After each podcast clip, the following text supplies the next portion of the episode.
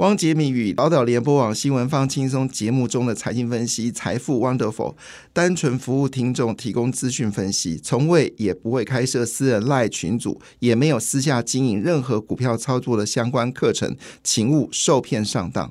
大家好，我是汪杰明。你现在收听的是 Wonderful 财富 Wonderful，麻烦你一定要订阅哦，并且打开小铃铛，叮当叮当，绝对让大家啊吸收最新的国际情势以及台股的发展，在理财投资上面也有杰明最新的知识跟观点哦。好，那当然回到了昨天的呃全球股市来看的话呢，中国股市呢是全普遍下跌，那么日本股市跟南韩股市呢，这是走高的格局哦。那么日本股市呢，已经日经二五已经到了三万三千四百五十一点。那么昨天涨点是九十七点六九点，涨了零点二九个百分点。韩南韩指数呢，只在平盘附近啊，涨了一点二八点，不错了，还是有涨。欧洲股市呢有慢慢回升的格局哈，那么英国股市是下跌零点一七个百分点，但德国跟法国股市呢则是持续的一个走高哈。那德国股市呢是上涨零点三六个百分点，法国股市呢则是上涨了零点四三个百分点。亚洲股市也是普遍开始走高了哦，跟前阵子全。全是绿色，已经不一样了。现在已经看到比较多的红色哈。那昨天呢，印尼跟马来西亚股市是下跌的，印尼跌幅比较多，跌了零点七九个百分点。其他市场都走高，走最高的部分呢是菲律宾股市啊，是上涨了零点七一个百分点哈。那回到了中国股市，中国股市呢，上海是跌了零点七九个百分点，深圳呢则是大跌了一点四一个百分点了。非常的不合理啊！因为事实上，最近中国传出来手机销售数字呢，成长幅度非常惊人，甚至有部分的手机厂商，他们的业绩跟去年比呢，是成长了百分之六十。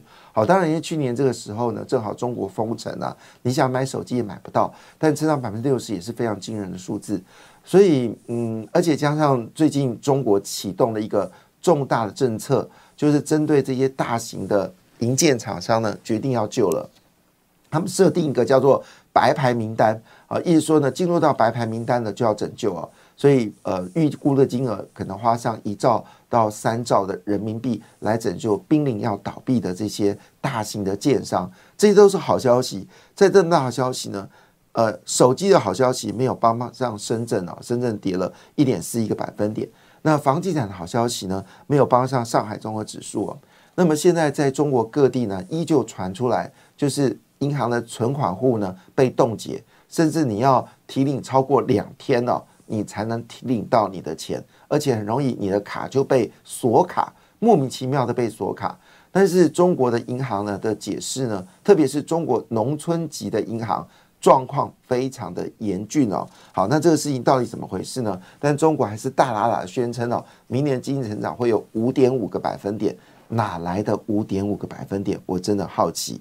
那回到美国股市呢？四大指数全面收红，但涨点呢？啊，都不是很大，涨幅也都算是有涨了哈。那么其中呢，涨最多的是道琼哈。所以每次道琼涨的时候呢，代表是美国的利率部分呢，应该传出来相对好的消息。什么好的消息呢？美国刚刚，因为我们知道前两个月啊，美国所公布的消费数据呢，不论是消费者信心指数，或者是嗯生产物价指数。或者是我们说的呃这个消费的金额，好都陆续传出来，不是乐观的讯息啊。但是呢，昨天美国密西根大学它公布的数据显示，美国十一月份的消费信心数据这个数据呢是有回升的一个状况啊。主要原因是认为短期的通膨呢有机会稳定下来，虽然短期通膨还是有比较这个呃，就是它预期会比较好。好，那当然。分数不是很高，分数只有六十一分。通常这个分数呢，要在八十分以上才是稳定哦。那一百三以上是极度乐观，一百一呢是比较好。那我们在研究美国的经济数据，其实我们在节目上已经很久没有谈到密大消费者信心指数了。事实上，呃，密密西根大学消费指数一直都是研究美国经济一个很重要的一个。呃，焦点，但因为它长期都在六十分呢，我报也没有意思。但股票上涨，密西根消费新指数还是只有六七十分，所以比较没有跟大家来报告这个数据哦。但是这数据呢，最近有一些回升的状况啊，是令人觉得比较好啊。那么事实上，我们知道，在二零一六年到二零一九年，美国经济非常好的时候呢，美国的密西根消费者信心指数呢都在一百一十分以上哦。但是呢，进自进入到就是这个川普时代啊，二零二零年以后呢，事实上，美国的消费这个密大指数呢都处于一个相对低档的一个状态。好，那当然了，还是有好消息。不过，当然，主要美国股市上涨呢的气氛还是来自于就是美国的这个消费数据，呃，这个指数呢都往下掉哈。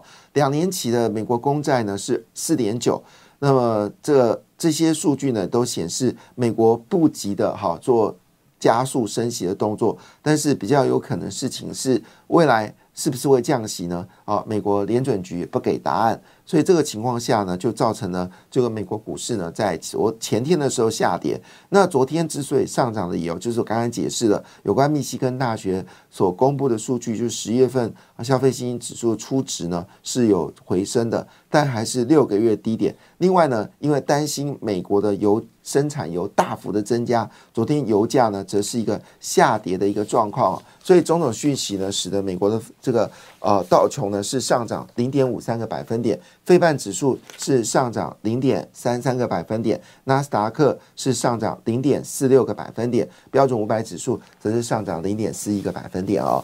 那因为美国联准局呢，他们正式从会议记录里面显示，好，就是对于利率政策呢，会更加的谨慎行事哦，必须要呃看整个情况，必要时好还是会有进一步的紧缩，但是不急的再度升息。这句话呢，其实已经讲了五个月了哈，所以我们呃狼来了很久。当时说呃九月不升息，十一月会升，就十一月没升。他们说十一月会升呢，十二月会升，就十二月十一月不升呢，十二月会升，就都升不出来哈。所以这部分呢，基本上来说，虽然昨天造成一度台币大贬了一点三四角，但是呢，不会改变了美元走软的格局。昨天纳斯达克是上涨的，而且五大这个天王呢全部报佳音啊。那这个因为感恩节要到了哈，也对所有的听友们致上呃这一年的一个感恩哦。那也祝大家身体健康，万事如意。然后呢，重点是财富滚滚来哈。那投资都赚钱哈。那在这个呃就是岁末的时间点呢，也非常感谢所有的投资人哈，听我们电台的投资人，还有电台的。嘉宾以及我们啊宝岛联播网的所有的听众，跟你说一声啊，今年谢谢你了哈。那希望明年会更加的美好好。当然，这应该是要在礼拜五讲比较适合，因为礼拜五是美国的感恩节。那至于要吃火鸡呢，好，这由大家来做决定了哈。那台湾的呃鸭肉、鹅肉都很好吃啊，尤其是呃烧鸭，嗯。这个想到口水就流出来哈。那昨天呃，整个五大天王股呢全面的走高哈。那全涨幅最大的是谁呢？答案是 Amazon。Amazon 上涨了一点九五个百分点。那 Amazon 你不能把它当做是一个电商，它其实也很重要的。Amazon 本身也是一个重要的云计算的国际公司哦。那微软是涨了一点二八个百分点，苹果涨幅最小，只涨了零点三五个百分点哦。那其中包括了谷歌、阿发贝涨了一点一个百分点，Meta 呢？则是上涨了一点三四个百分点哦。那当然，大家比较关心的还是台积电。台积电昨天 ADR 呢是走高的，涨了零点二四个百分点。联电呢也是走高了，涨了零点一三个百分点哦。那么日月光则是持平。好，那这是当然，就美国重量级的股票来说，辉达公布财报。但是是下跌了二点四六个百分点啊，背后理由当然是因为他们承认，好，就是来自于中国的订单呢，已经不能再出货了，甚至只能出低阶的产品。那记忆体大厂美光呢，则是持续性的走高啊，美光是上涨零点五一个百分点。那另外部分呢，就是 AMD 啊，那把了西百洗外快了，其实也还好啦，也没有别人失败啊。其实辉达的业绩还是强强棍，只是说更多的竞争者。会呃推出自己的晶片嘛？比如说 Meta 就跟金星科一起出了这个 BTIA 的晶片呢，是用这个 Cis Five 的方式来生产，也造成昨天金星科股价呢直接涨停锁死哦，几乎没有锁死的时候几乎没有成交量，就大家对金星科的看法很正面。那那么分析师认为，金星科这一波股价呢是有机会上看到五百呃六十元哦。那昨天好像是收在五百一十二元。好，那当然它之前最高价曾经到六百块的上方，主要是因为它营收都已经开始明显的增加。而重点关键点，这个利多会到什么时候呢？这利多会到明年的三月四月。因为第二代的这个 NTIA 的晶片呢，在明年的三四月就就会正式啊，经由台积电来做量产。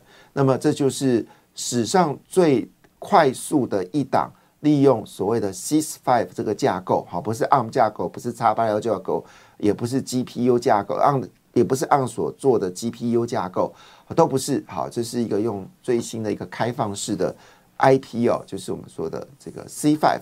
那金星科在全世界是三大啊，三大这个 C5 的这个领头羊，这当然还包括阿里巴巴。那阿里巴巴在中国，就是中国以外，全世界三大的 C five 的这个，应该是说 C five 是美国的公司啊，就是这个呃，这个呃，这个就是我们说这个新的技术，好，就是新的技术，哈。那当然，在这个情况下呢，外资对于金星科的看法也是比较正面的哈。那我们回来，这次昨天公布了辉达的这个业绩哦。那辉达一度呢，曾经在盘后股价是跌六个百分点，最后收敛到两个百分点哦。他们直接说明一件事，就是美国新禁令实行之后，来自中国大陆。中国的及其他地区的订单呢，确实已经有受到影响，因为这个禁令不是只有给对中国下禁令，也当然也就针对香港啊，还有这个跟中国关系好的沙乌地阿拉伯，很可能都会做全面禁运。也就是说呢，只要哪个地方很可能会转口这些晶片到中国地方呢，都会下达禁令哦。那当然，我们就知道，你对中国下达禁令，不代表这晶片不可不会流到中国。中国是总是有想办法在世界里面收购到这个晶片啊。前阵子，呃，美国就公布了黑名单嘛，其中也包括台商，啊，都是有把技术呢转移给了中国哈。好，anyway，但是呢，整个业绩还是爆表。营收比去年年比呢是增加了二点零六倍哈，那么季增三十四个百分点，金额是一百八十一点二亿元，再创新高。那净利部分呢，我们刚才讲的是营收增加二点零六倍，那么净利呢原本预估是五倍，好，净利原本预估是跟去年比是五倍，但结果出来结果是十二倍，所以这个这个其实坦白讲，这样的数字都非常好。只是它会掉了中国的业绩，那这个数字当然也可能是因为中国知道美国要对中国做晶片的禁运，所以呢，他们有超前大量的买进哦，也造成这业绩增长的幅度非常惊人哦，营收成长两倍，但是净利增长十二倍，非常可怕，而毛利率真的是天文数字哦，这毛利率是七十五个百分点，其实我们很少。看到这些半导体的厂商，像英特尔已经是很会赚钱了，但英特尔最厉害的时候呢，它的毛利率也不过是六成，这七成五真的很夸张哦。所以换个角度来说，这件事到底是坏消息还是好消息呢？好，答案并不是件坏消息哦，因为昨天你可以看到整个 IP 股全面大涨啊，包括了创意，好，包括了世新科啊，包括呃世新 KY，好，还有包括了。M 三十一好，以及具有科技啊，还有金星科等等，好是全面性的走高。那背后原因是什么呢？好，昨天呃，这个今天媒体是形容哦，昨天这些概念股呢是气势如虹。好，包括创意、世星、M 三十一、智源、威盛、具有金星科股票全面的走高。而且有呃两档股票呢，直接是呃涨停板哦。其实扩级的股票不止如此哎，其实扩级股票最近有一些呃一些股票，坦白讲，真的连续涨停板哦。其中就是羚羊创新了，羚羊创新这次应该是这一波 I P 股的妖股吧哈，就一路往上走高。那另外一个妖股呢，就是深全，不过深全是跟呃深全跟这个就是。AI 是没有关的啊，它是一般的消费 MCU。那这个消费 MCU 其实也都陆续传来好的消息了，好像之前的妖股敦泰哦，哇，这一波是 N 型大反转了。那另外呢，还有创威哈，最近也是妖股哈，最近妖股特别多哈，也是股价一直持续的一个涨停板。当然更不用说了，通家之好，我想已经在我这节目上常常听到这家公司的名字啊，就是三五八八通家，啊，那么也是昨天也是涨停板啊，所以最近有一些公司呢，就是过去累积一段时间之后，都纷纷的表态啊，往上走高哈。那昨天新加入到涨停板的股票是金利科，好是三二二八的金利科，所以也就是说。呃，我们除了我刚才讲的这些 IP 股之外呢，羚羊创新也是 AI 这个最大的受惠者，外资是连续五天加码，通家也是这样子啊。好，那当然辉达的财测是全部超过预期。好，那么黄仁勋已经正式强调一件事：AI 时代起飞。但过往的一段时间，就是美国的股票对于中国非常敏感。就中国一些风吹草动呢，其实事情没有那么的严重啊，也会造成美国一些个股的变动。所以辉达公布这么好的财测，他只说一句话，他说中国的业绩有压，这大家都已经知道的事情，早该反应了。但是这个消息呢，也使得昨天呢蛮凄惨的，整个 AI 的这些制造业股票呢全面下跌哈，包括了伟创、技嘉、广达啊、神达啊这些跟。啊，就是我们说的呃，AI 伺服器有相关的公司呢，都有下跌。事实上，影响所及不止如此啊，影响所及也包括了一些我们说 ETF 呢，也都有些变化。那我们都知道，最近呢，ETF 变化非常剧烈哦，就是几档以高以这个所谓的高息为主的 ETF 呢，到目前为止都没有填息啊，就是他们填息的天数呢都有增加的一个状况啊，就是以季的。填呃配息来状况的话，都还没有办法填息，所以加上呢年底高股息啊，很可能会更换名单哦。那我们所所知道，像是伟创啊，还有这个广达，会不会继续成为高股息的选股的一个类股呢？当然还是令人感到有点忧虑哈。所以 ETF 目前为止卡位的部分，还是以半导体 ETF 为主哈，还是以半导体 ETF 为主。那当然，这里面总共有呃，就是五档哈半导体 ETF 哦。那么其中以星光台湾三十哦，今年涨了百分之四十一，是最凶猛的。那另外就中信关键半导体今年的涨幅有四十一点七七个百分点。那富邦台湾半导体涨幅就稍微低一点点，是三十六点三一的。百分点哦，那么兆丰台湾晶圆制造呢，则是二十四点七一个百分点，是目前为止哦，整个半导体绩效最糟的。那绩效最好的还是以啊星光台湾半导体三十跟中信关键半导体最好。那其中呢，他们中信关键半导体呢，其中含有台积电、联发科、世星跟创意，都是贵到不行啊！你手上没有踹个一百，呃，没有踹个。一百万哦，你大概买不到的股票，好，就是这些公司啊。那就是一张要一百万、两百万、三百万才能买的，但是 ETF 都帮你买了啊，所以呢，现在我们要看这个纯度最高的，就是星光台湾五十，它含有台积电、联发科、世星跟创意的比例呢，是高达了五十点一个百分点哦，是目前为止所有半导体里面啊持有这个具有成长性的公司比例最高。第二名就是中芯关键半导体，它持有台积电、联发科、世星、KY 创意所持有比例的，则是高达四十六个百分点。果不其然，今年的绩效是不错的哈，所以选选要选对啊，ETF 不能乱选啊。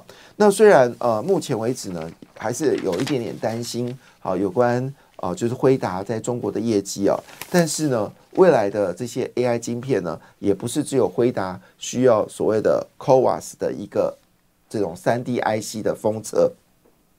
那么台积电呢，决定大幅的扩充 CoWAS 的产能。那我们在这个节目上面有特别提到，就是替辉达呢来生产一片晶片的，呃，这个货的。营收是一百五十块美金，但是用 CoWAS 来做 CoWAS 技术呢，另外收七百五十块美金。那即便呢，对辉达一颗呢收了将近九百块钱的代工费哦，但辉达的毛利率呢还是高达了这个七成六，非常的可怕。